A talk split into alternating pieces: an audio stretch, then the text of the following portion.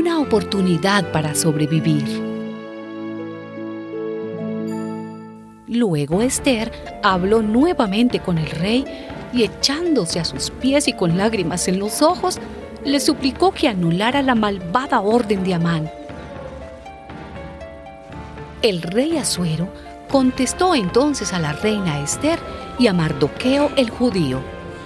Yo le he dado ya a Esther la casa de Amán, y a éste lo han colgado en la horca por haber atentado contra la vida de los judíos.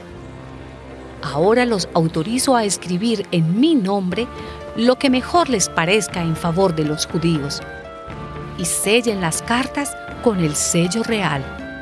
Una carta firmada en nombre del rey y sellada con su sello no se puede anular. Las cartas fueron firmadas en nombre del rey Asuero y después de sellarlas con el sello real, fueron enviadas por medio de correos que montaban veloces caballos de las caballerizas del rey.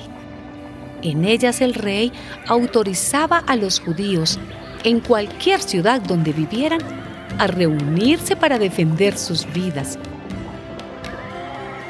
por orden del rey, los correos partieron a toda prisa y en caballos de sus caballerizas. Y el edicto fue publicado también en la ciudadela de Susa. En todas las provincias, ciudades y lugares a donde llegaba el decreto real, los judíos se llenaron de gozo y alegría y celebraron banquetes y fiestas.